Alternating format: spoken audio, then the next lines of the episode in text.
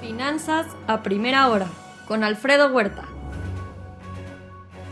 ¿Qué tal? Muy buenos días. Son 100.8 millones el total de infectados en el mundo, la tasa de letalidad 2.1%. Ayer sumaron 523 mil nuevos casos a nivel mundial y de entre ellos 159 mil fueron en Estados Unidos.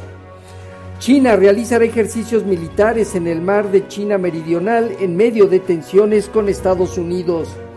Senador demócrata presidirá el segundo juicio político de Donald Trump. Joe Biden puso en marcha un plan para prohibir nuevas perforaciones de petróleo y gas en terrenos federales. Janet Yellen fue fuertemente apoyada en el Senado para su puesto como secretaria del Tesoro. Ministro de Salud alemán arroja dudas sobre informes de la vacuna AstraZeneca.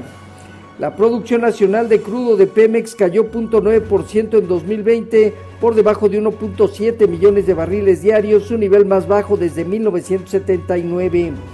INEGI reportó una población de 126 millones de personas, el número de viviendas con celulares pasó del 65 hace 10 años al 88% actual y con internet del 21 al 52%.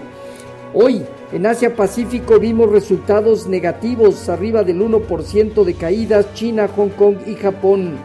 El asesor del Banco Central de China advierte sobre burbuja de activos en la economía china. En cuanto a Europa, domina un mercado más optimista con ganancias entre 1 y 2%, Francia, Alemania, Italia, el IBEX de España, el Financial Times de Londres. La tasa de desempleo en Reino Unido aumentó al 5%, su nivel más alto desde 2016. El primer ministro italiano Giuseppe Conte estará acudiendo al presidente para dimitir, agravando la crisis política. Pharma, empresa española, aumenta su cotización 18% porque la plitidepsina tiene una fuerte potencia antiviral con una toxina limitada que ha ayudado mucho al hacer frente al coronavirus. Hoy, en el tema de divisas, tenemos un índice dólar con ligera baja, pero probando una línea de tendencia del canal superior de su, canal de apreciación importante, arriba de 95, tomaría cierta velocidad. El euro operando en 1.21.4 con margen al alza y la libra cerca de 1.37 avanza 0.2%. Hoy en materias primas el petróleo gana 0.6%, el WTI futuro en 53.1 dólares y en metales el oro en 1.853 dólares, marginal baja al igual que la plata, el cobre medio punto porcentual negativo. Ayer cierres mixtos con un Nasdaq en Estados Unidos y de Standard Poor's en máximos históricos.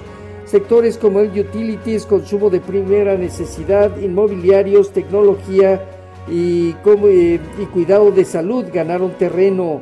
Hoy reportan 3M, American Express, GE, Johnson Johnson, Verizon, Xerox, más tarde Microsoft, Starbucks, entre otros. La escasez mundial de chips pone la cadena de suministros de, de automóviles bajo observación. Expansión de Amazon del Centro Tecnológico de Boston estará para crear 3.000 puestos de trabajo. El Dow Jones, eh, parte de los 30.960 unidades, tiene alrededor de 31.500, 31.650 puntos, una zona superior a prueba importante. El Nasdaq en 13.635 unidades, hacia los 13.800 puntos también, una prueba estimada importante. Y el Standard Poor's entre 3.850 y 3.900 unidades. Vimos eh, una demanda que llevó el bono a 10 años a niveles de 1.03. En su rendimiento viene ajustando a la baja desde 1.20 hasta 1.03.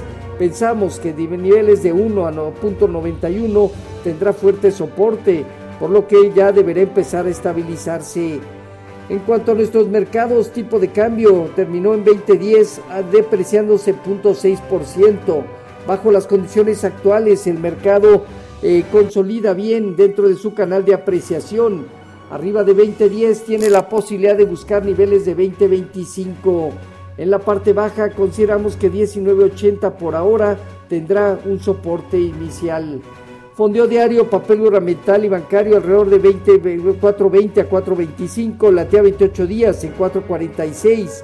El índice de precios y cotizaciones logró revertir y terminar positivo cerca del 1% para establecerse en 45.126 unidades con operatividad casi promedio diario. El principal indicador eh, consolida 46.600 puntos zona superior, eh, niveles de 44.200 unidades zona baja. Tasa riesgo País de México en 207 puntos.